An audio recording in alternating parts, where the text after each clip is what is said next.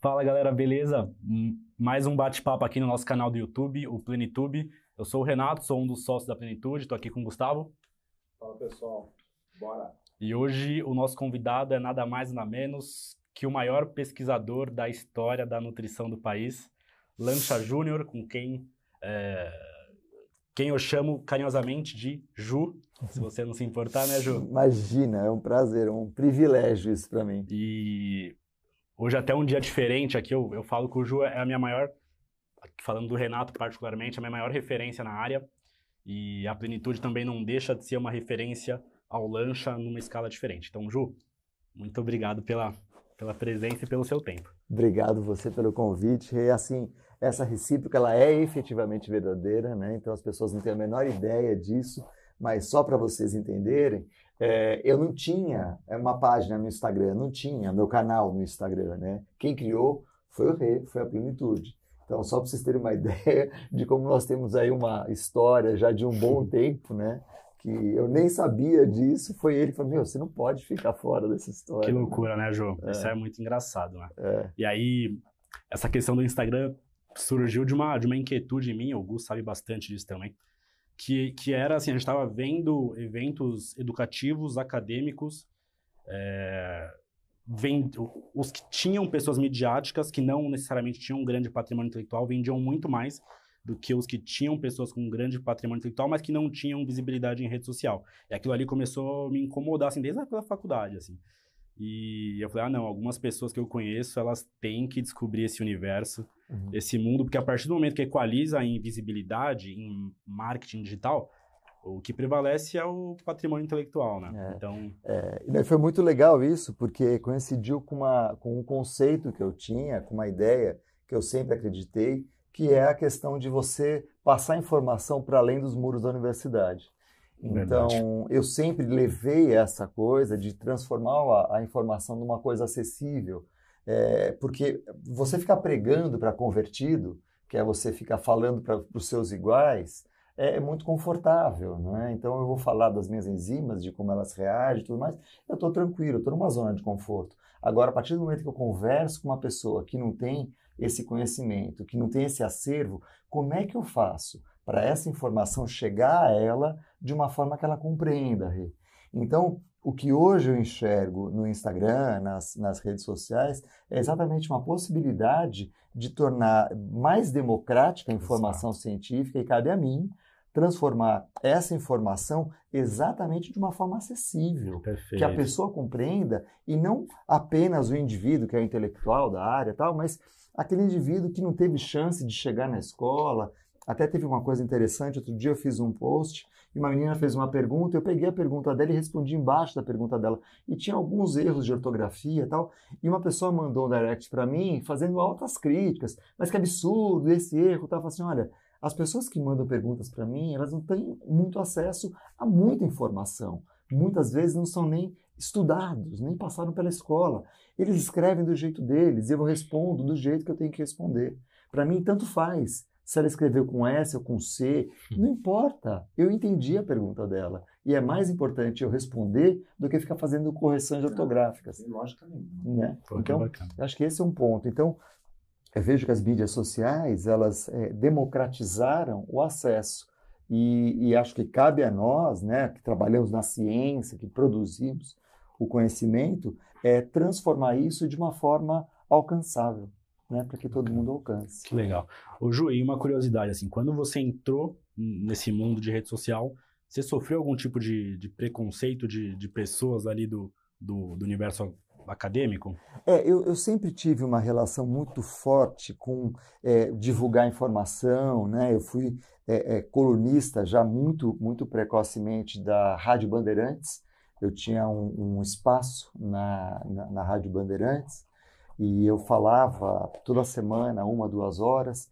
É, comecei com a Cláudia Matarazzo, depois com a Mona Lisa Perrone, que hoje está é, numa, numa rede importante. E daí depois eu saí da rádio, daí eu voltei depois para a TV Bandeirantes, é, participei do Café com Jornal uhum. na TV Bandeirantes, com a Aline, né? Que hoje também está na, na, na, Globo News. Então, assim, eu sempre tive essa vontade de, de divulgar essas informações e eu percebia, é, tinha uma coluna numa revista de corredores também, né? Hoje tem uma coluna na Veja Saúde, e eu percebia que a universidade, ela não, algumas pessoas me olhavam meio de lado para isso, né? E, assim, eu, eu pouco me importava realmente com isso, porque eu acredito que a universidade pública, ela tem que dar uma satisfação pública.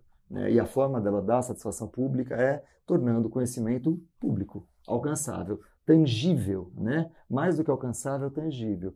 E tangível significa falar na língua que a pessoa entenda, e não ficar num discurso elitista. Né? Perfeito. Hoje, curiosidade, assim, você é profissional de educação física, né? Licenciado em educação física.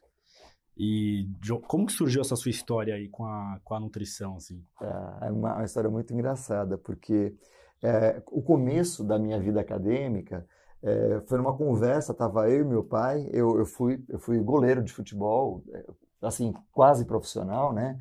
Cheguei... Você jogou no São Paulo? Eu joguei no Palmeiras, apesar de ser São Paulino. Né? o Palmeiras, Gus, ele treinava em dois lugares. Treinava em Rochidale, Osasco, Nossa. e treinava é, do lado ali da estação de trem em Pirituba, né? E eu comecei a, a, treinar lá, eu trabalhava no Banco do Brasil, de, de office boy, né? No Banco do Brasil da Paulista com Augusta. Então eu saía, e era muito engraçado essa história, porque eu saía do, do, do Banco do Brasil, do trabalho, e treinava à tarde, né? No Palmeiras. É. E daí eu falei, meu, eu preciso comer alguma coisa aqui de substância. e eu saía dali, entrava no Conjunto Nacional e, e a gente tinha lá o, o, o, ticket refeição do banco, né? Daí eu ia lá comia é, um X calabresa salada com uma vitamina de leite, fruta com leite batido e tal.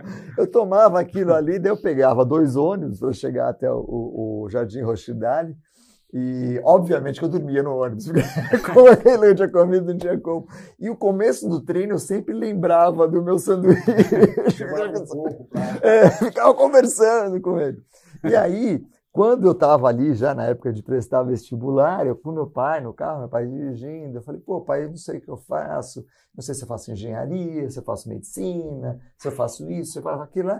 E meu pai falou assim, pô, filho, você gosta tanto de esporte, você é tão ligado nisso, por que, que você não faz educação física? Por que, que você, né? Sabe aquela coisa assim? Chamou uhum. muito a minha atenção. Eu falei, pô, faz sentido. Daí eu peguei, eu, eu tinha acabado de sair do, do, do, Banco do Brasil, né? Eu tinha é, recebido ali meu fundo de garantia. Tinha o meu jipinho, o Willis 57, que eu gostava. Fui com o meu jipinho Willis lá na USP e tal. entrei na escola. Falei, nossa, que legal isso aqui. Ouvi a piscina. Falei, pô, que bacana e tal, né? Pô, como é que é o vestibular? Tal. Daí fui me preparar para o vestibular e entrei na educação física. E tive nutrição no primeiro ano com o professor Zucas. Uhum. Me apaixonei me apaixonei por isso, né? E assim, o Zucas, um professor super acolhedor tal. Eu comecei a fazer parte do grupo dele e no ano seguinte eu prestei vestibular para nutrição e entrei na USP também, em nutrição. Só que naquele ano a USP tinha falado assim, olha, hum. você entrou num curso, você Sim. não pode fazer dois. Você tem que terminar um, depois você pode fazer o outro. Antes disso podia, né? Antes disso podia cursar dois simultaneamente. Daí eu não pude cursar nutrição. Mas aconteceu que daí eu fiz toda a faculdade, né? e depois me envolvi com uma formação na área da nutrição também. Né? Pô, que bacana. Ô Ju, você citou os Zucas. Quem, quem são os pioneiros aí em pesquisa, de repente, nisso? Você?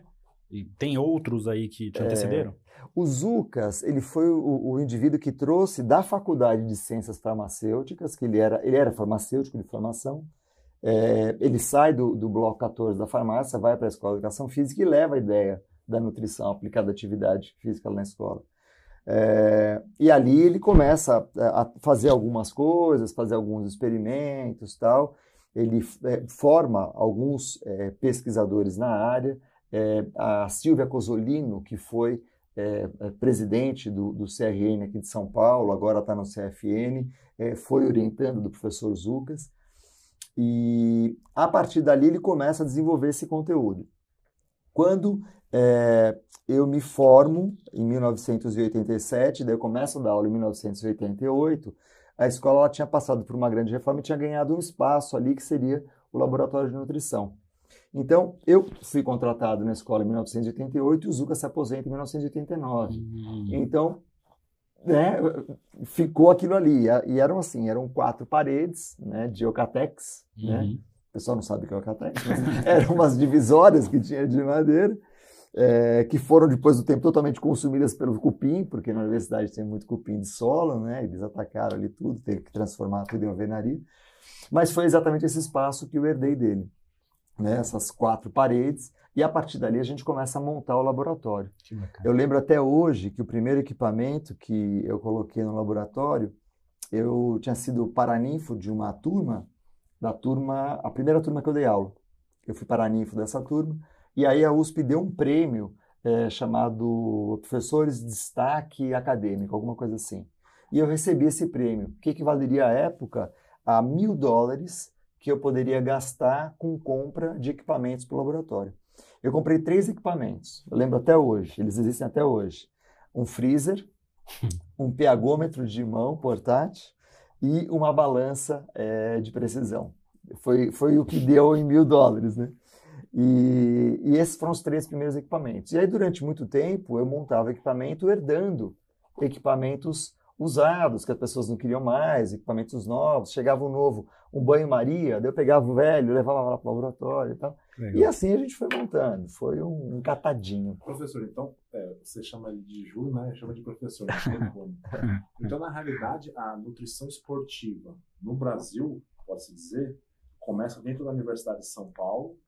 É, partindo dessa iniciativa. iniciativa de uma pessoa, né? Zucas, né? Que Os vem da farmácia. Isso e monta na educação física um laboratório de nutrição. Isso. É isso? Esse, esse, é o começo da nutrição esse é o começo. esportiva no Brasil? Exatamente. Esse é o kickoff da nutrição esportiva no na, Brasil. Nas outras universidades não, não tinha nada para de campo, enfim. Surgem todos depois disso. Tudo depois disso. Tudo depois disso, né? Daí a gente tem o professor Burini na, na Unesp também, mas é depois disso. Daí a gente tem o professor é, Júlio Tirapeg, que é na farmácia, mas também é depois disso. Tudo começa a acontecer a partir daí. Nossa, que legal, cara. Muito então, esse é o início. Ô, Ju, eu já, eu já ouvi uma história aí que você é o mais jovem, ou um dos professores mais jovens da história da Universidade de São Paulo. Qual é. que é a verdade disso? Não, é verdade. É, foi muito engraçado porque eu, eu fui contratado em 1988 na universidade, eu tinha 23 anos. E eu dei aula para os meus calouros. então foi uma coisa muito engraçada, né? Foi muito engraçado. E aí, então, eu fui docente mais jovem.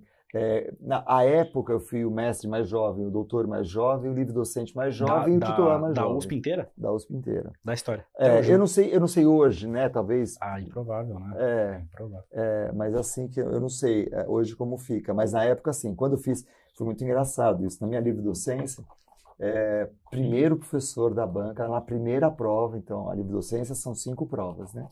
E cinco membros da banca o primeiro membro externo da banca, ele chega e fala assim: Eu vim aqui para te reprovar. É, quem você pensa que você é para fazer a livre docência com essa idade? Se você for passar, se por acaso você passar nessa prova, você será o livre docente mais jovem da história na América Latina. Caramba. É, você será, e daí ele manda em francês, né? Le petit professeur. Né? Eu ah, tudo bem, né? E aí ele acabou de falar isso, a, a Lu estava assistindo, né? Dela vira para um amigo nosso, para o GG, e fala assim, viu, o que é isso? Ela, ele me conhecia muito bem, ele falou assim, agora, agora... já deu certo. Agora já deu certo, né? Porque foi exatamente o desafio que eu precisava, né? Caramba. E, e isso é uma história, uma coisa engraçada na minha história, né? eu sempre é, respondi muito a desafios. Eu, eu, sempre gostei de desafios. Então, sempre que aparece um desafio para mim, eu adoro. Então, é uma ah. coisa que, que falar, aham, tudo bem. Isso daí a gente Vamos já lá. percebeu, muito legal. Ô, Ju, e aí também você criou o primeiro curso. Tá, tá, tá, o Ju é pioneiro em tudo aqui. Você criou o primeiro curso de especialização em nutrição esportiva. Foi, também. foi. E eu criei já em 1988. Ah, foi eu entrei, já montei o curso e já a primeira turma em 1968. Eu lembro que foi engraçado, porque na época na a nutrição é, não reconhecia a nutrição esportiva como uma área da especialização. E, e a gente recebeu muitas é, demandas da, do Conselho é, Regional de Nutrição, falando que, que especialização é essa? a gente não reconhece, a gente reconhece, a época acho que era nutrição clínica, tinha acho que mais uma ou duas só. Eu falei, olha, é a área do conhecimento, né? Isso é novo, está surgindo. Então foi, foi uma coisa bem interessante, né? Porque foi pioneiro. Hoje a gente tem vários, né? No mundo inteiro, não Sim. só no Brasil, na América Latina, na Europa, tudo. A gente tem vários cursos. Esse movimento já tinha em algum lugar do mundo? Começava a ter um pouco esse movimento nos Estados Unidos, né? Eu, nesse sentido, eu vejo que os Estados Unidos eles são mais é, avançados do que o resto do mundo, é, mas já começava a ter um pouco esse movimento lá. Né? E como a gente tinha sempre uma conexão mais forte com, com a linha de ensino, de investigação americana, a gente acaba é, herdando um pouco isso. Né? Essa é uma pergunta que eu queria fazer, professor. Como é que é ao redor do mundo a nutrição esportiva? É, o Brasil é realmente um, um vamos dizer assim, é, o berço, é um, é, não, se não for o berço, mas é um, um patrimônio inter, é, importante na, é. na nutrição esportiva. O Brasil é pioneiro, é, é, o Brasil, o Brasil é, é, o Brasil é muito forte nessa área. É, não só em termos de, de, de, ensino, mas também em produção de informação. É, porque, que, como é que a gente divide isso? Né? Se a gente pegar é, o ensino, a gente pode dividir isso em, em, em, quadrilátero. Né? A gente teria, de um lado, o aluno, do outro lado, o professor, acima do professor, o volume todo de informação, o acervo de informação, e em cima do aluno nós teríamos ali a produção do conhecimento. Então, é, o Brasil alimenta muito esse acervo de informação com a produção do conhecimento. E, ao mesmo tempo, ele capacita muita gente, ele forma muita gente. Tanto é verdade que a gente tem pessoas que vêm do mundo inteiro para o Brasil para ter conhecimento nessa área, para estudar essa área. É, então, o Brasil é um centro importante. Eu diria hoje, é, talvez os Estados Unidos à frente, né, com uma quantidade grande de formação. Mais dinheiro também. Isso. A gente tem outros centros importantes, como na Austrália, né? A gente tem lá a, a Louise Burke, que é uma, uma, um, um, elo muito forte. Uma referência. Uma referência na área. É, a gente tem, junto com ela, é, o Mark Hargreaves, que é um pesquisador mais ligado à nutrição e à bioquímica. Né? Então, o Mark também produz bastante informação. É, o marido da própria Louise, né, o John Hawley, também produz bastante conhecimento. A gente tem na Inglaterra é, várias universidades que pipocam ali os conhecimentos. É, nós tivemos grandes líderes é, na Inglaterra que formaram é, grandes pesquisadores, começando pelo, pelo Eric Newsham. Eric Newsham ele faz um laboratório em Oxford que estuda muito a atividade física, até porque ele era um maratonista, né? então ele adorava maratona. E, e, tem um livro dele que, para quem gosta de bioquímica do exercício, eu recomendo para todo mundo, muito embora ele já tenha falecido, que é o Keep on Running. O Keep on uhum. Running ele escreve com um, um professor de educação física e ele. Então ele escreve todas as vias metabólicas. Uma... É um livro fascinante para quem gosta dessa área. Obviamente eu sou um apaixonado por ele.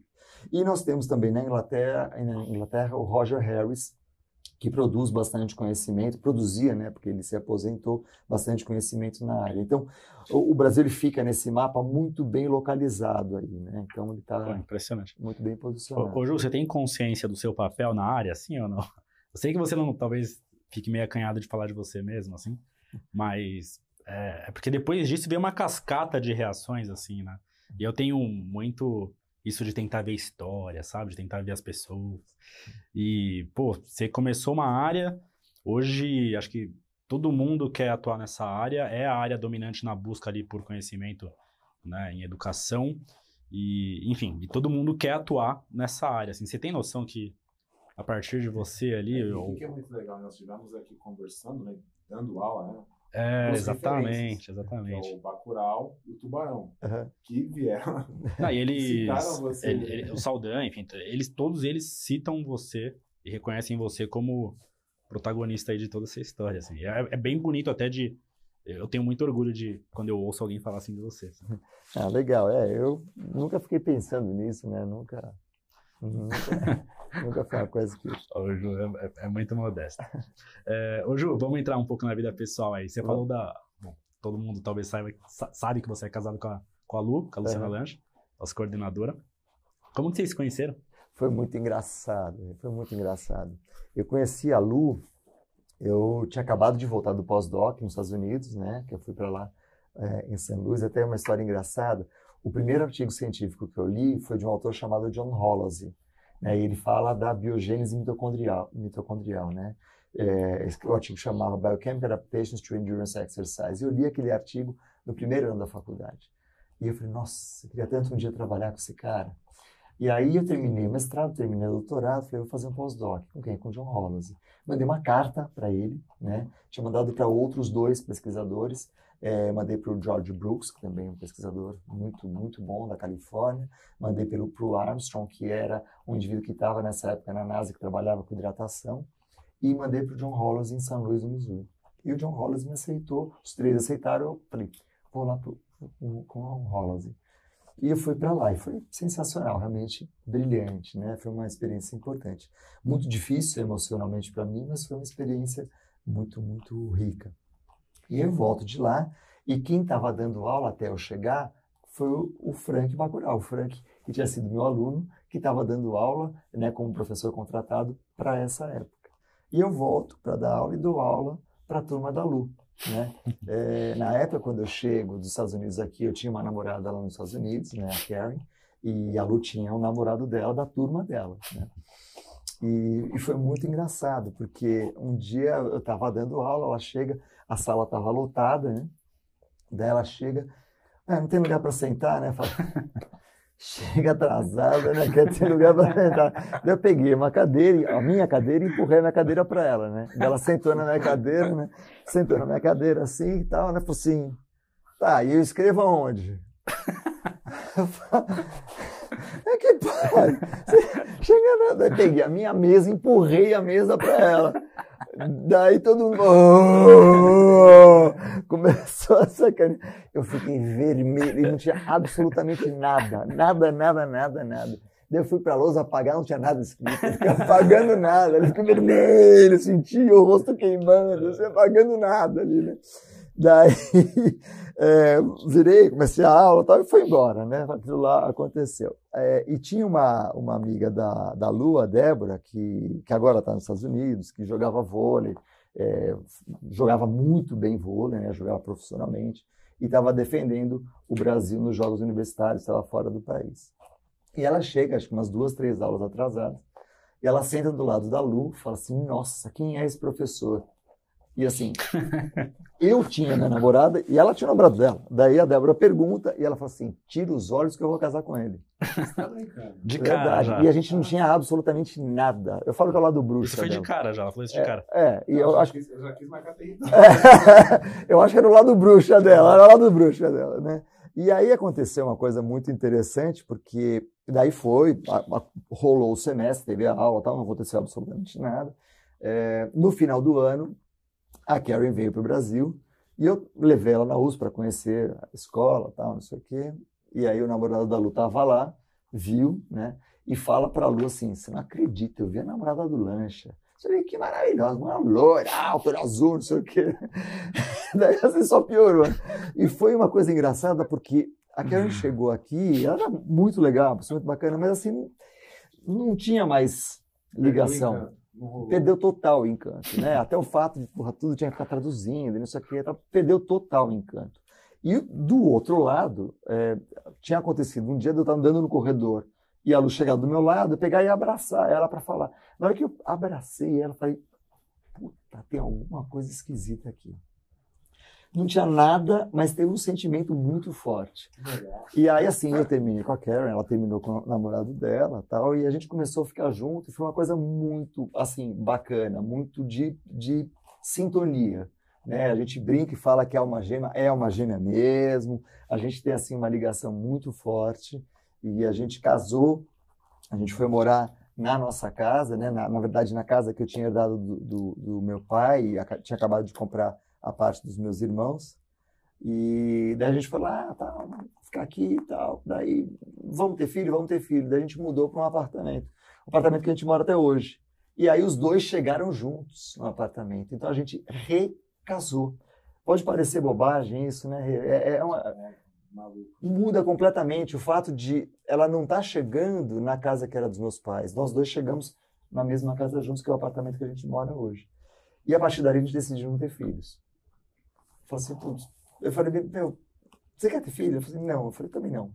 Porque dá muito legal, e assim, até hoje, a nossa relação, ela, é Uhum. ela, ela é muito em nós mesmos, assim. Né? Então, a Ah, gente, legal. a gente Não. se ama, se adora, e a gente adora fazer tudo junto, assim, é muito legal. São quantos anos, Ju? A gente está casado há 21 anos. Tá, que A gente está legal. casado há 21 anos. Ah, né? muito legal. Foi muito engraçado. A gente estava fazendo uma viagem em 2019 e daí uma- umas pessoas viam a gente e tal, não sei o quê. Daí chegaram e falaram assim: vocês são recém-casados? Daí a gente falou assim: é, nós somos recém-casados. É mesmo? Quando vocês casaram? 2000. 19 anos atrás. é, 19 anos atrás. Mas não parece e tal. Então é bem isso mesmo. Né? Ah, muito bacana. É. Obrigado por ter compartilhado isso. Muito bonito. Continue. É, essa é a pergunta, professor. Qual é a sua relação com, é, com a França? Por Paris? Por que Tá. É, foi uma coisa interessante porque em, perto de 2010, 2011, a gente começou um contato com o pessoal da França, né, com o Instituto Nacional de Pesquisa Agronômica, no INRA. E, e a, a gente começou a ir muito para lá e, e conversar com o François Blacher, nesse instituto, né? E, e, assim, chegou acho que em 2010, não, 2011, 2012, ela falou assim, nossa, ia ser muito legal se a gente pudesse morar um dia, é, um ano lá na França, né? Eu falei, bom, mas a gente só não vai porque a gente não quer, porque a gente já está com uma relação próxima com o François, a gente já tem um trabalho em conjunto e tal, a gente pode fazer essa, essa, essa relação. E aí a gente montou um projeto para ir lá, estudar bactérias intestinais, biota intestinal, que era uma coisa que me interessava, era nova, Uhum. né? ninguém fazia isso ainda. E a Lu montou um projeto para fazer o pós-doc dela lá. Então a gente foi em 2013, a Lu foi sem, sem bolsa, né? Eu fui como pesquisador visitante, e a gente foi para lá em 2013 e começa essa relação com ele. Foi muito bacana, porque a partir dessa relação com ele, eh, a gente começou também uma relação eh, com Clermont-Ferrand, com a Universidade de Clermont-Ferrand, que fica no centro da França, que a gente tem uma parceria até hoje, e com a Sorbonne também. Uhum. Então, hoje, na França, a gente tem é, um tripé ali de, de, de parcerias, de parceiros. É, até essa semana eu recebi um artigo para dar parecer da Plus One, que foi o François que mandou para mim. Então, é, começa assim, né? E, assim, daí, daí acaba tendo uma coisa, Gus, que é uma, uma identidade com a cultura do Legal. país. Então, assim, a gente gosta muito da forma do francês viver, da cultura francesa, é, de tudo que envolve, né, ali. Então, é sempre um, é um prazer passar um tempo ali. Você vai com que frequência lá, Ju? Ia, né, talvez. É, a gente tava, a, a gente ia todo ano, a gente passava de dois a três meses lá, né, sempre no final do ano, quando as coisas param aqui, lá não param, né? Então, a gente aproveitava essa época para ir lá. O ano passado a gente não foi, né, 2020 para 2021 a gente não foi, a gente está programado para ir agora, final de 2021, começo de 2022. Que bacana. Ô, Ju, e você falou que foi estudar é, biota intestinal lá. E eu te considero um cara também bem visionário nisso, assim, de estudar tendências que vão chegar aqui, talvez, depois de alguns anos, né? É, eu nem sei se todas as pessoas sabem, mas você é um grande estu- estudioso em, nessa, nessa relação do intestino com saúde, Sim. nutrição, né? Isso. E, e eu queria que você falasse um pouco especificamente dessa área e já também falasse da, de uma área mais recente que você anda comunicando, que é de coaching nutricional, né? Isso. Que eu acho que, inclusive, não sei, mas você deve ter criado essa área também. Foi uma coisa interessante, a coisa de saúde intestinal, porque é, a gente pensava muito na questão de é, não dá para achar que você vai consumir qualquer coisa e aquilo não vai mudar o seu intestino. E a gente começou a ver uma relação muito forte do intestino com o sistema imune. Eu falei, mas peraí, se você muda o que você come, você muda o intestino, o intestino tem relação com o sistema imune, tudo isso tá, tá junto, né? E aí eu falei, eu preciso entender mais isso, né? E é, eu tinha um grande amigo que era um grande especialista em sistema imune, que era o GG. Infelizmente ele morreu muito precocemente, era um gênio, foi um dos maiores cientistas que eu conheci na minha vida. É, Todo mundo fala muito bem dele também. Gênio, gênio, muito acima da média. E então assim, eu infelizmente perdi a chance de aprender imune com ele, tive que aprender meio que na raça. né? E então assim, eu comecei a ver essa essa possibilidade. Hoje eu vejo que a gente está engatinhando nisso. Tem muita, mas muita coisa para a gente fazer, muita, muita, muita. Então eu entendo que hoje isso que a gente já estuda que é suplemento, com, com a, a, questão do intestino, é a combinação dessas coisas, ela vai trazer muita informação ainda. Muita. Tem muita coisa a ser descoberta aí. E o intestino tem uma relação muito grande com a questão do comportamento. Tanto é verdade, se a gente olhar na, na própria língua portuguesa, você tem a palavra enfesado. Né? Enfesado é um indivíduo cheio de fezes, né, que muda o humor dele. E, e tem relação do intestino com o humor. Né?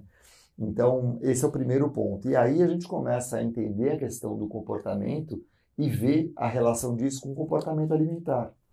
E é aí que a gente entra nessa história de comportamento, a gente faz uma formação em coach, faz uma formação em coach fora do Brasil, é, coach é uma palavra que foi muito mal usada e acabou desgastando um pouco, e eu vejo isso como uma grande, uma grande oportunidade. Eu, eu, também vejo como oportunidade. Né? Eu acho que assim, é uma coisa que ela é desgastada, ela gera mais oportunidade do que estrago. Sim. Né?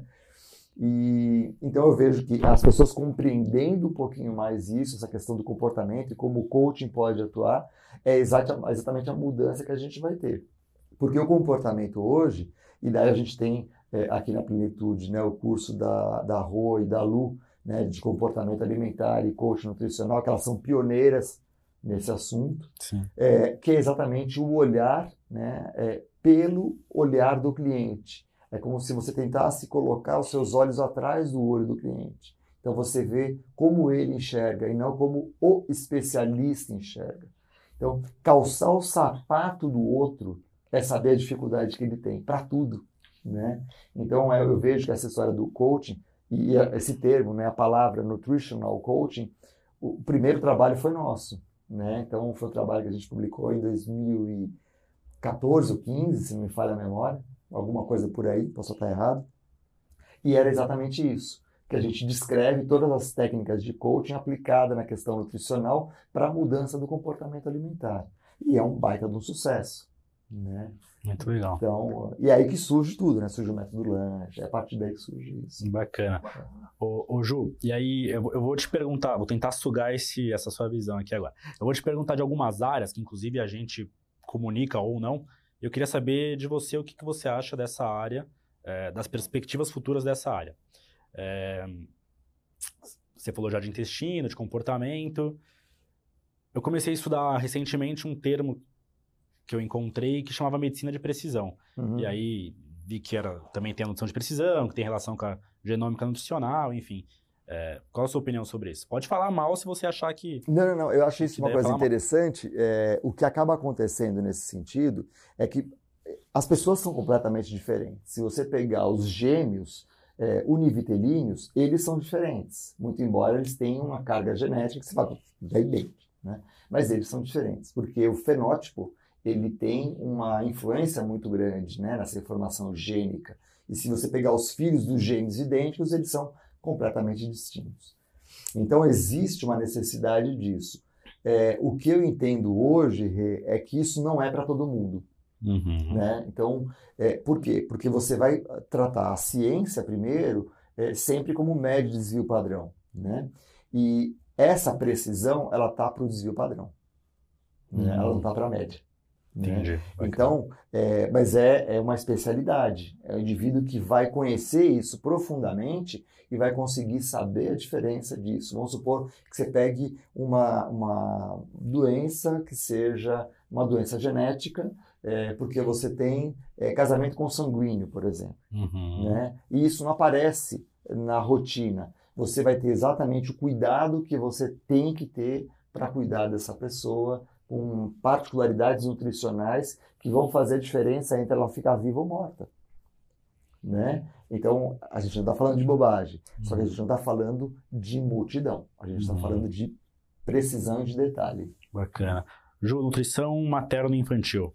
Legal. O que, que você acha? Eu acho muito importante, até pegando o gancho da, das duas coisas que a gente falou do comportamento e falando da, das bactérias intestinais. A gente sabe que as bactérias intestinais elas têm uma relação muito grande é, com ah, o momento do nascimento, se é um parto natural cesárea, porque se for um parto natural, você tem todo o canal é, vaginal materno sendo é, a primeira fonte alimentar de bactérias para o intestino, para o aparelho digestivo da criança. E é, você tem a lactação sendo o segundo momento que isso acaba acontecendo. Então, é, quando você pega materno infantil, esse primeiro ponto já está dado. Né? Se a gente fala que intestino tem relação com humor, tem relação com comportamento, o, o, tudo que você está falando ali tem relação com isso. Né? Todo o cuidado materno, porque muitas vezes eu, eu, eu, brinco, eu gosto de falar isso, eu falo assim que é, a criança é, de uma mãe desnutrida vai nascer do mesmo jeito que uma criança de uma mãe nutrida. A única diferença é o quanto a mãe vai perder nessa história, porque a mãe é que é, é, é, é, dilapidada nessa história, né? Porque a natureza vai preservar a prole, vai preservar aquela que vai continuar a história por mais tempo. É, obviamente você tem ali é, a deficiência de uma vitamina do complexo B, pode fazer uma coluna bífida, tal, sem dúvida. Mas é, tirando esses detalhes, né, a questão do ácido fólico, tal, você vai ter o grande cuidado da criança feita pela natureza. E aí a gente tem que cuidar da mãe. Porque se não cuida da mãe, quem que vai cuidar dessa prole depois? Uhum. Entendeu? E aí já tem estudo mostrando que quando você pega é, desde animal que ele é criado fora do cuidado materno, você tem uma relação completamente diferente do que a prole que é cuidado com a mãe. Então, eles separam as proles, essa aqui ela é criada com todo cuidado, carinho, isso aqui, só que Esther é completamente diferente. Né? Então, essa questão da, da materno-infantil, ela traz, primeiro, a questão das bactérias intestinais e traz já de cara a questão do comportamento. Então, a gente já tem duas interferências diretas aí. E compreender essa necessidade é entregar para essas mães mais cuidado, porque até hoje, quando alguém fala de uma gestante, é, ninguém fala come isso que é bom para você, fala come isso que é bom para o bebê. Esquece que tem uma mulher ali né? E acha que só tem um bebê, acha que só tem uma barriga, né? Uhum. E é exatamente isso, é olhar para a mãe, né? Quer dizer, com mais saudável essa mãe tiver, melhor vai ser essa criança, né? Interessante. É, nutrição, o que, que tem de perspectiva de nutrição e... Você já falou de comportamento, mas nutrição e saúde mental é, a rua até fala da psiquiatria nutricional, né? Isso. E, e nutrição e neurologia, nutrição e saúde neurológica. Tá, muita coisa. É, tem um dado interessantíssimo e muito simples para a gente fazer a associação. Quando você pega, por exemplo, um aminoácido como o triptofano, esse aminoácido ele compete com três aminoácidos, que são os de cadeia ramificada. Esse triptofano, quando ele é captado pelo sistema nervoso central, na barreira hematocefálica, ele gera serotonina, que é o neurotransmissor do bem-estar, do prazer, e é exatamente o neurotransmissor que você tenta aumentar quando uma pessoa está deprimida, por exemplo. Quando você pega os fármacos destinados à depressão, eles trabalham na recaptação de serotonina para aumentar esse aporte de serotonina e melhorar o bem-estar da pessoa. Então, assim, é um exemplo muito simples, mas mostra como a gente pode fazer essa interferência. E aí a gente consegue entender por que, que uma pessoa, no estado é, é, que ela tem essa deficiência de serotonina, ela busca, por exemplo, alimentos que contenham mais gordura. Por quê? Porque se ela tiver a ingestão maior de gordura, não que ela pense nisso, mas se ela, ela sente isso, ela consome mais gordura, essa gordura aumenta a concentração é, de ácido graxo livre circulante, esse ácido graxo se liga à albumina, a albumina ligada ao ácido graxo se desliga do triptofano, capta mais triptofano, serotonina, bem-estar. E aí você tem todas as relações com hedonismo. Então você sabe que, por exemplo, o álcool e a gordura têm uma relação muito estreita com comportamentos hedônicos. Então, por que, que a pessoa chega em casa depois de um dia exaustivo de trabalho? Ah, eu preciso de um uísque para relaxar. Ou eu preciso um comer vinho. de um vinho para relaxar. É exatamente por isso, porque essas substâncias elas agem neurologicamente respondendo a sinais hedônicos. Né? Então, é muito poderoso, né? não é brincadeira. Muito bacana. Ô, Ju, e tem alguma prática integrativa que você acha que, que sai na frente, assim, em termos de embasamento científico? Sei lá, fitoterapia, aromaterapia? Então, eu, eu, eu, vejo cada vez mais que a gente conhece muito mal o ser humano. A gente conhece muito mal o ser humano. Porque a área da saúde, ela foi evoluindo muito para a questão específica, né? Então, hoje, eu até brinco com os meus amigos ortopedistas, tem ortopedista do joelho direito, né? E daí você vai no de esquerda e fala, puta, eu só opero direito, né? Entendeu? Tem, tem, tem um pouco isso, né? Salvo as, as brincadeiras que a gente está fazendo, mas é, é, esse grau de especialidade esquece que naquele joelho tem um ser humano. Então, o que eu vejo é um, um, pouco de uma volta a uma situação um pouco mais holística, onde você enxerga a pessoa de uma forma mais ampla, que você olha a questão das bactérias, que você entenda do comportamento, que você olhe para a origem dela no nascimento, que você olhe para as escolhas que ela faz. Né? Então, eu, eu, vejo que a gente precisa agora sair um pouquinho ali da mitocôndria né? e voltar um pouco para o dono da mitocôndria, ou voltar um pouco para a família do dono da mitocôndria. Né? É, porque assim, a gente está tá cada vez mais chegando no detalhe. Agora, o, o que isso contribui para o indivíduo, eu vou estudar o microRNA disso, tá aí. E o que, que isso é, give me back, entendeu? Hum. Então, é, esse caminho, ele começa já a aparecer.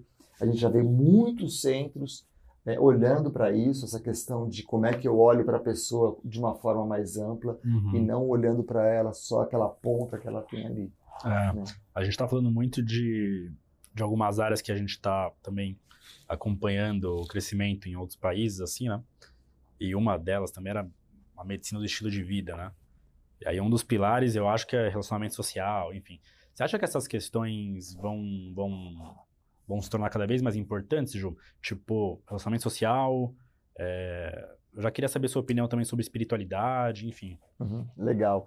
É, tenho certeza, Rê, porque o que acontece? Se você pegar o estudo mais longo da Harvard, é estudo que eles fizeram é, há muitos anos atrás, é um estudo que já tem hoje, se me fala a memória, 90 anos, e eles foram estudando assim, desde os estudantes da Harvard até as crianças da periferia de Boston, porque eles tinham em comum a cidade que eles moravam. É, particularmente eu, eu, conheço Boston, né? estudei lá em Boston. Então eu sei do que os caras estão falando. E, e, e essa, essa estudo, esse estudo ele pega desde ex-presidente a presidiários, indivíduos que foram sentenciados para a pena de morte. Então tem toda essa história que eles vêm trazendo.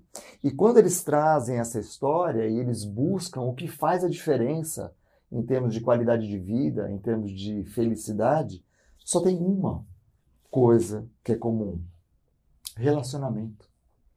Legal, interessante. É a única coisa que tem em comum. Então, às vezes as pessoas elas ficam tão preocupadas em, em ser, em ter, e elas esquecem de se relacionar. Então, no relacionamento, né, no seu contato com o outro, é que você tem a diferença. Né?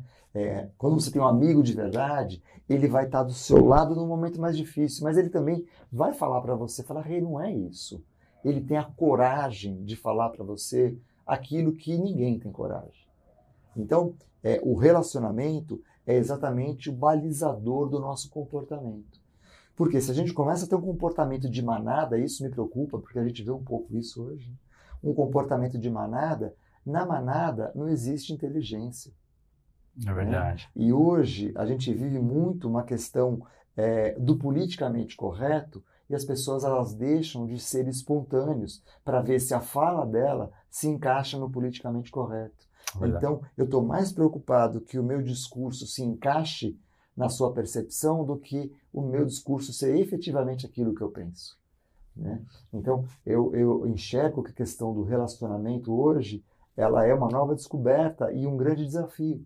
Porque como a gente tem um mundo muito digitalizado, as pessoas elas podem se unir ou se distanciar.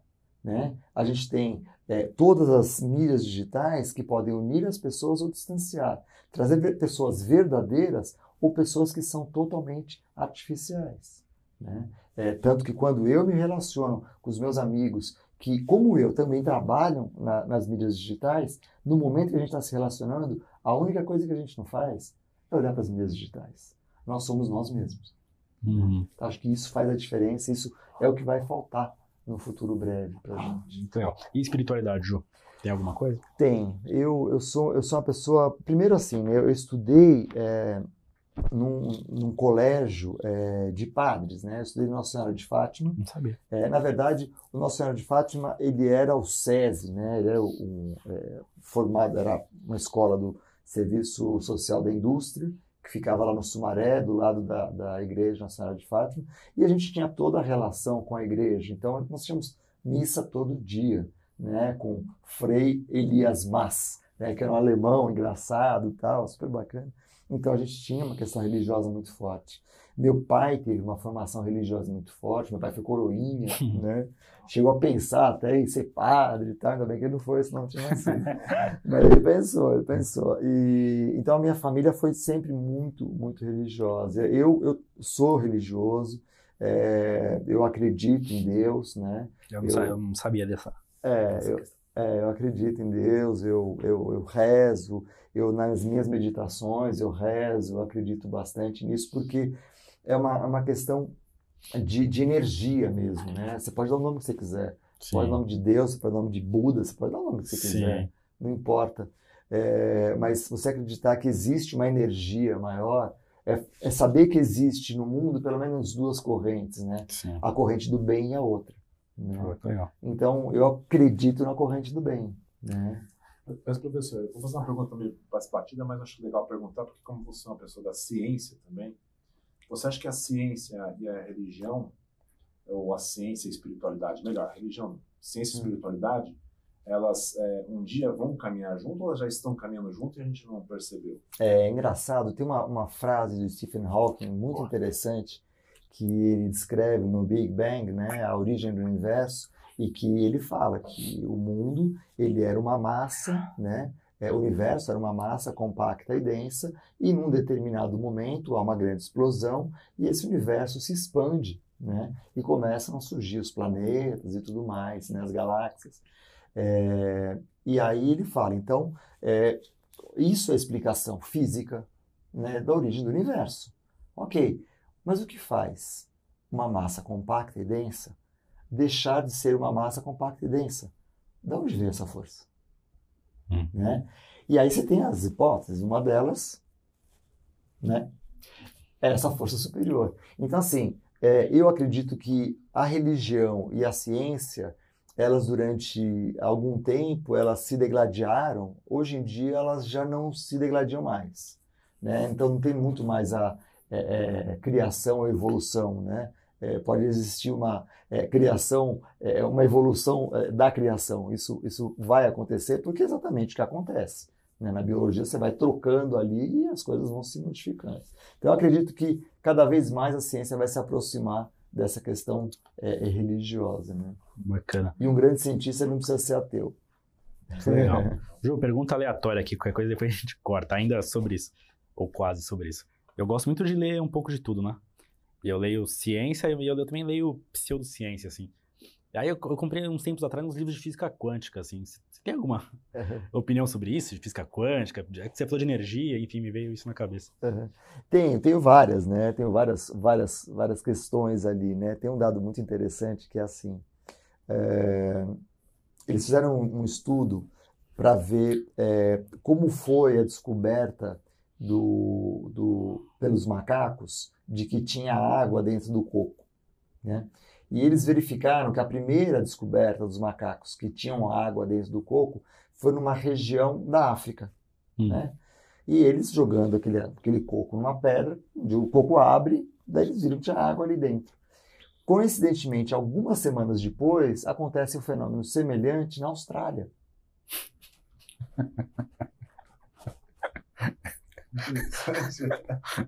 aí? que não tem nada a ver, viu? totalmente de... Então, assim, isso não é um fato isolado. Né? Existem vários outros fatos isolados e a ciência acontece muito isso. Nesse, nesse sentido, é, esse tipo de descoberta. Eu já tinha escutado falar sobre sim. isso. E assim, na ciência tem vários fatos sobre esse. Né? É, então, quando você pega, por exemplo, a descoberta da colicistoquinina, né? É, foram dois pesquisadores, é, um europeu e um americano, e um descobre um, uma substância que modifica a atividade do colo e o outro descobre uma que muda a atividade do pâncreas. Então, o europeu chama de pancreosimina e o outro chama de colecistoquinina. E eles descobriram juntos. E aí deram o nome de colecistoquinina, pancreosimina, puseram o nome dos dois juntos. Mas e, o que que explica isso? É então, como se tivesse, é como se nosso cérebro fosse um receptor de alguma coisa. Então, é como se a gente tivesse uma grande antena né? E nós estivéssemos conectados a informações que estão acontecendo. Então, é muito frequente isso, né? Eu, eu também acho irado isso. É, é, eu acredito bastante nisso, de que existe uma, uma forma de comunicação que a gente ainda não sabe, mas se você pensar que a gente tem uma capacidade energética, que a gente vibra essa capacidade energética, é, quimicamente, você tem ali os, os, elétrons desemparelhados no último orbital de valência, tal, não sei, mudando tal, gerando luz. Quer dizer, você tem tanta coisa acontecendo no sistema, é, dissipando energia. Será que essa energia ela morre? Ou será que ela vai passando essa informação? Por que, que tem esse delay para uma espécie descobrir uma coisa e dali pouco tempo a outra descobre a mesma coisa. É muito doido, cara. Eu gosto muito disso. Né? Mas enfim. É, mas assim, mas assim, uma coisa é a gente olhar para isso, né? E aí como cientista, uhum. eu quero mais a fundo. Eu quero descobrir mais, mas eu não fecho os olhos a isso. Eu não, eu não sou cético e falo, ah, isso é bobagem, não. Né? Para mim não existe bobagem. Nossa, é, que, é que a ciência vai ter que é, provar isso de alguma maneira. Né? Sim. Que, sem evidência nunca vai ser. É. Mas é, é, nossa intuição, sei lá, nossa diz que alguma coisa existe. Uhum. Só precisamos comprovar isso de alguma forma para poder. É, e, e, tem percepções que são coisas assim extremamente é, interessantes, né? Certamente mais de uma pessoa vai vai é, compreender isso que eu vou falar. É muito frequente uma mãe sentir alguma coisa quando acontece com o filho, sem ter nenhuma informação. Sim. Né? Então, um acidente com o filho, não sei o que e tal. Né? A Lu tem isso. A Lu tem isso com, com o irmão dela. Um uhum. dia ela pensa no irmão dela, liga, ah. o que aconteceu? Tá tudo certo, né? Ele tinha sido assaltado, quer dizer, olha que maluco, quer dizer ah. assim, né? Por que que naquele dia, naquele ah. momento, naquela ah. hora, ela pensou no irmão dela? É tipo quando você pensa em alguém, você recebe mensagem, né? Enfim. É. Ô, Juí, você, você estuda todo dia? Eu, eu, assim, para mim é, é, diversão estudar, né? É, diversão. é, mais ou menos assim como se estivesse num playground. Entendi. Então, assim, me deixa solto. E é uma coisa que é muito engraçado, porque assim, depois que você me introduziu no mundo digital, que eu não era, você fez isso comigo, né? Me colocou nas mídias digitais, eu acabo sempre recebendo muita pergunta, e muita pergunta, é, eu tenho dúvida. Então eu vou lá e falo, olha, espera aí. Daí eu vou lá, Legal. estudo, estudo, estudo, pego dois, três artigos, tá, falo, olha, acabei de ler aqui, papo, e respondo para a pessoa, ou mando uma mensagem de voz. Por quê? Porque para mim isso é muito gostoso, né? Então, é, as pessoas não sabem, mas elas me estimulam muito Legal. a continuar estudando.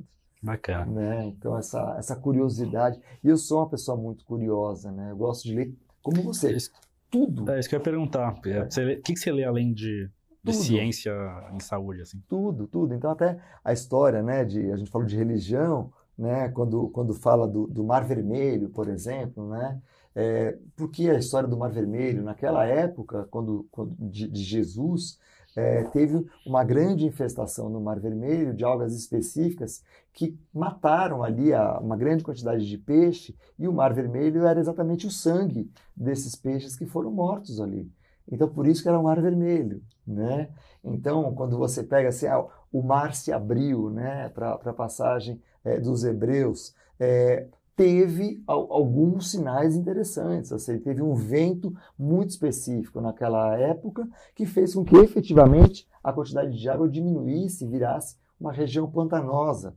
Né? E daí, quando você pensa é, nos, no, eles sendo perseguidos e não conseguem ser alcançados, é porque as bigas eram puxadas para o cavalo, tinha a roda, a roda afundava na lama, o cara não conseguia ir atrás deles, eles conseguiam correr, conseguiam andar. Né? E, ah, mas pô, como é que eles enxergavam as informações para o lado que eles tinham que correr? Né? Santorini estava explodindo, estava um vulcão soltando fumaça, tanto que na Bíblia aparece ali, né, que à noite eles viam ah, um clarão no céu e de dia viam a fumaça. A fumaça podia ser do vulcão. Então, assim, eu gosto disso. Então, eu vou ler essas coisas e vou buscar ver se tem informação científica que justifique tudo isso. Traduzir, né? Exatamente. E na grande maioria das vezes tem. É né? Você gosta de astronomia, não? Adoro. Adoro. Sério? É verdade. Adoro. É, não vou nem, senão eu vou me empolgar aqui. Ô, Ju, quantos idiomas você fala? Bom, eu falo é, português, mal.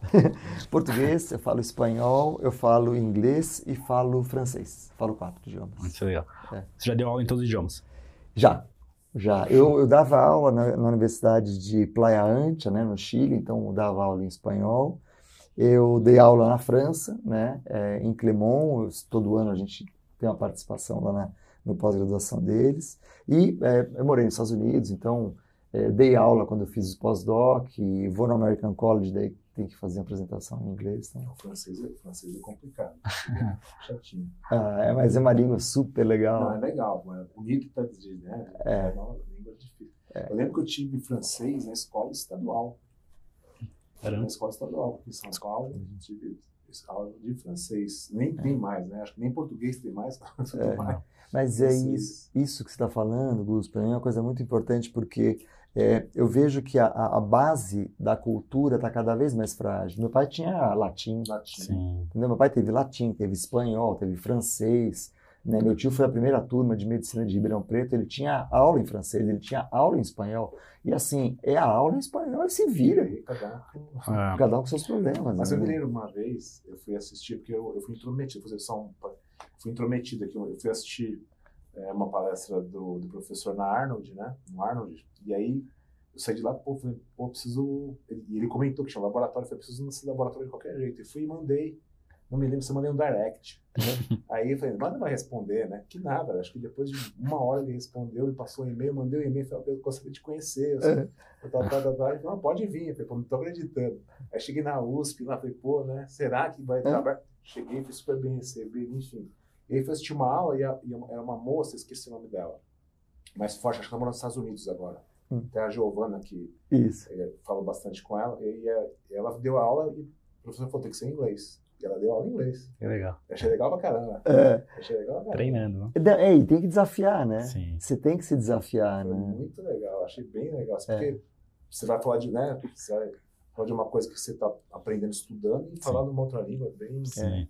Ô, Ju, eu, eu percebo uma tendência em educação também, que eu, eu não sei se é bom ou ruim, eu queria saber a sua opinião que é assim, o pessoal está cada vez menos querendo base, é, perdendo um pouquinho a paciência até de estudar base mesmo, fisiologia, bioquímica, enfim, e querendo mais o, o, o mastigado, assim.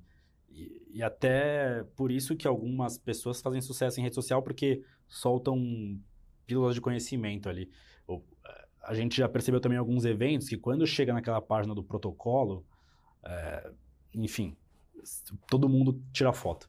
Uhum. E o pessoal não tira foto, às vezes, da base ali. O que, que você acha disso? Então, o que eu acho, assim, é, você acaba criando pessoas dependentes, né? É, por quê? Fazendo uma analogia, né? É, eu posso ir lá e comprar o meu alface. Agora, eu posso plantar o meu alface, colher meu alface, não lá tal. Se eu comprar meu alface, eu dependo da compra de alface toda semana, porque ele não dura. Agora, se eu planto meu alface, todo dia eu tenho alface fresquinho ali, né? Obviamente que fazendo uma versão disso para a formação acadêmica, a partir do momento que eu tenho uma boa base, tenho uma base sólida, eu consigo sempre fazer um diálogo com aquela informação atualizada. Então o indivíduo traz uma coisa, fala, ah, agora tem uma substância que funciona assim. Eu vou lá, pego aquilo, eu leio, vejo, falo, não, não vai dar. E o mais engraçado, e aí as mídias sociais elas acabam fazendo muito isso, é, o, você percebe que muita gente que faz muito sucesso não consegue ir para a página 2. É né? Porque daí o indivíduo coloca alguma coisa e daí eu dialogo com ele. Falo, não, mas veja bem, essa via metabólica tem essa, essa, essa característica. Aqui tem um KM da enzima que faz isso, isso e isso. Não vai passar. Não tem como. Não, mas isso eu quero fazer. Não tem como. Né? Então, ó, olha o KM, vê como é que funciona. E é muito interessante, porque é, e eu, vou, eu tenho para mim muito claro que as pessoas elas vão ressentir essa falta de informação. Porque se elas pegarem toda a receita, receita, receita, receita, elas vão ficar dependendo de toda hora pegar a receita. Uhum. Né? E agora, aquele cara que consegue enxergar além daquilo, ele vai estar sempre independente, autônomo, evoluindo. Então, um vai fazer uma evolução com escada, toda vez que ele vai buscar informação. O outro vai uma rampa, porque ele vai conseguir evoluir sozinho. Muito legal. É, isso, é, a gente conversa bastante sobre isso, bastante mesmo, professor, porque é, realmente as, né, até garotada assim, jovem, então eles gostam muito de informar, é muita informação, uhum. né, tem muita informação. Aquele negócio, sabe muito de nada, né? Mas assim, é muita informação, e aí quanto mais rápido for a informação é, absorvida, mais rápido eles aplicam. Então, o que, que eu quero dizer com isso? Então, o que, o que, eu vejo assim muito? O cara quer chegar lá e ver a sua aula, ah, tá legal, mas é, a via bioquímica, não, mas peraí, é, o que, que eu tenho que prescrever amanhã para o meu paciente? Ele não quer saber o porquê, né? Ele quer saber o como que ele vai usar. É. É, isso tem um lado péssimo, como você falou, mas também tem um lado de é, hoje as pessoas é, têm muito dinamismo, muita dinâmica, né? É. É, tudo muito rápido, tudo muito amanhã, vamos fazer e tal. É, o, o, equilíbrio disso, você acha que é possível? Assim, a gente chegar num meio termo aí? Acho, acho, Gus. É, só que o equilíbrio disso, ele passa pelo conhecimento básico. Ah, Porque o que acontece? É, esse dinamismo está muito atrelado ao volume de informação que tem no planeta. Hoje, a gente dobra a quantidade de informação que tem no planeta a cada dois meses. Absurdo. Né? É, é, um absurdo, absurdo. E isso vai evoluir para ser em um mês, isso vai evoluir para ser algumas semanas. Porque a velocidade de, de produção de informação está muito rápida. Só que assim, a velocidade de informação rápida, como é que eu faço para usar essa informação? Eu preciso saber a base. Né? Então é a mesma coisa de falar várias línguas. Hoje você tem um aplicativo que você aperta o botão e fala por você. Você não precisa falar a língua.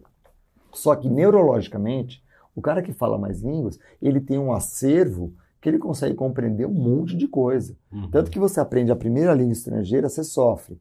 Você aprende a segunda, você sofre menos. Você aprende a terceira, você sofre muito menos. Porque uhum. tem muita coisa parecida. Uhum. Né? Ainda mais você aprender português, espanhol, latim, é, português, espanhol, francês, todas são latinas, ou seja, são latinas.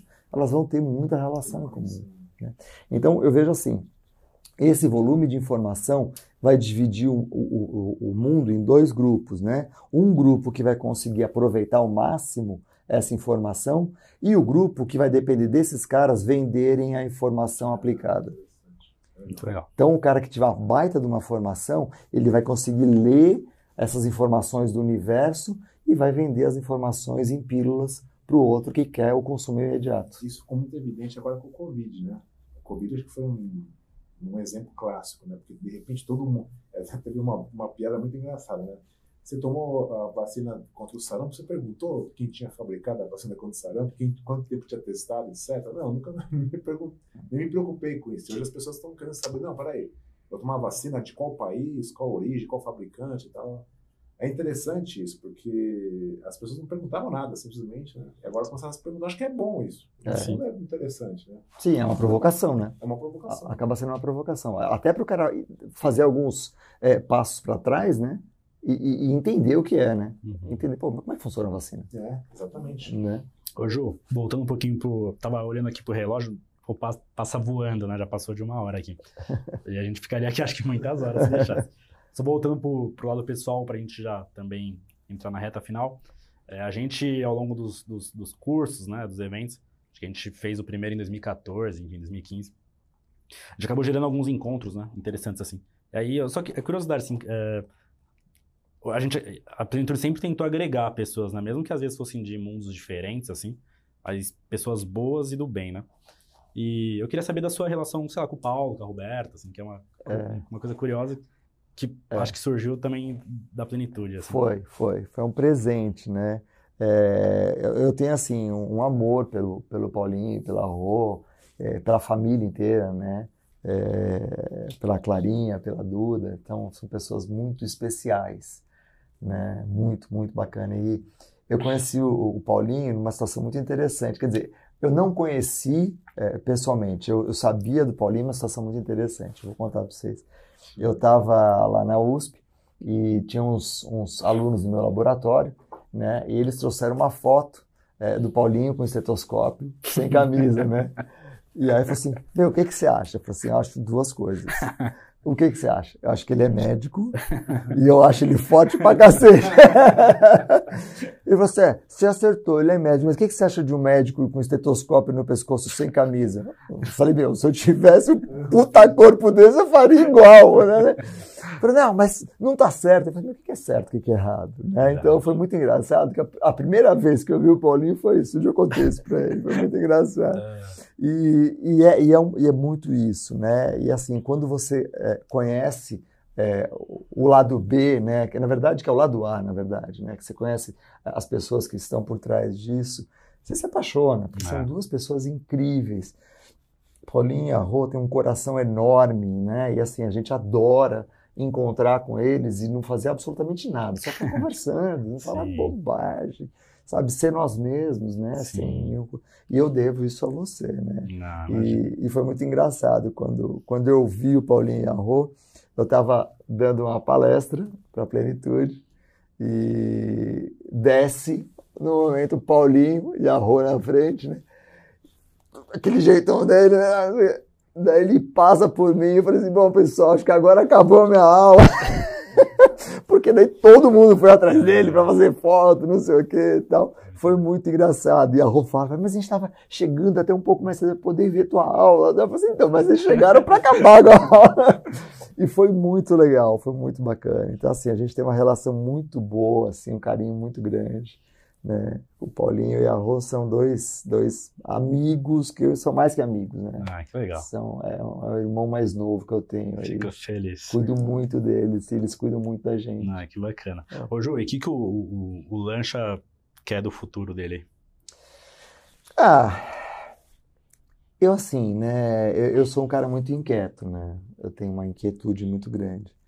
Eu, eu, vou continuar fazendo as coisas que eu faço, eu, eu gosto muito disso, eu gosto muito de ciência, eu não vou parar de estudar, né? Eu não vou parar de fazer. Só para vocês terem uma ideia, quando eu fiz 40 anos, eu prestei vestibular para medicina, ingressei na faculdade de medicina, só que, na verdade, com 39, e foi o ano que eu passei no concurso para titular. Hum. Então eu tinha que escolher, eu assumia professor titular ou fazia a faculdade de medicina. Então, quem sabe, daqui a pouco eu volto para a faculdade de medicina Que e legal. desafio um pouquinho mais, faço uma... Que Acho que legal. assim, é, não dá para parar, né? Eu, eu cresci assim, né? Sempre me desafiando. E a vida tem sido generosa, me dando cada vez mais desafios para poder ir para cima, ir para cima, ir para cima. Eu acho bom isso. Legal. Né? Gu, alguma colocaçãozinha final aí? É, de perguntas nenhuma, só agradecer, né? Imensamente. Desde aquela primeira vez. Eu me emocionei. Você sabe que eu tenho uma foto do grupo que tá você, eu Então, sempre é. uso ela. verdade. É, é Eu lembro verdade. você- Eu sempre uso ela. É É verdade. É uma, uma pessoa que eu admirava, né? Como, como professor, não como pessoa que eu não conhecia, mas depois aprendi a admirar como pessoa porque me recebeu de braços abertos eu nunca vou esquecer isso. É. Sempre, quando você quiser. Aí eu queria, só pra fechar, falar pra galera assim que o Ju é a pessoa mais genial que eu já conheci na vida. É o cara que eu mais admiro intelectualmente, mas as pessoas não sabem o que ele é como pessoa. E se ele é nota mil em, em, em profissional, ele é nota 10 mil em pessoa. Então, eu tenho muito orgulho de, de trabalhar com meu ídolo, de certa forma. Obrigado, Ju. Obrigado, Rê. Obrigado. Valeu, gente. Obrigado. Valeu, Obrigado.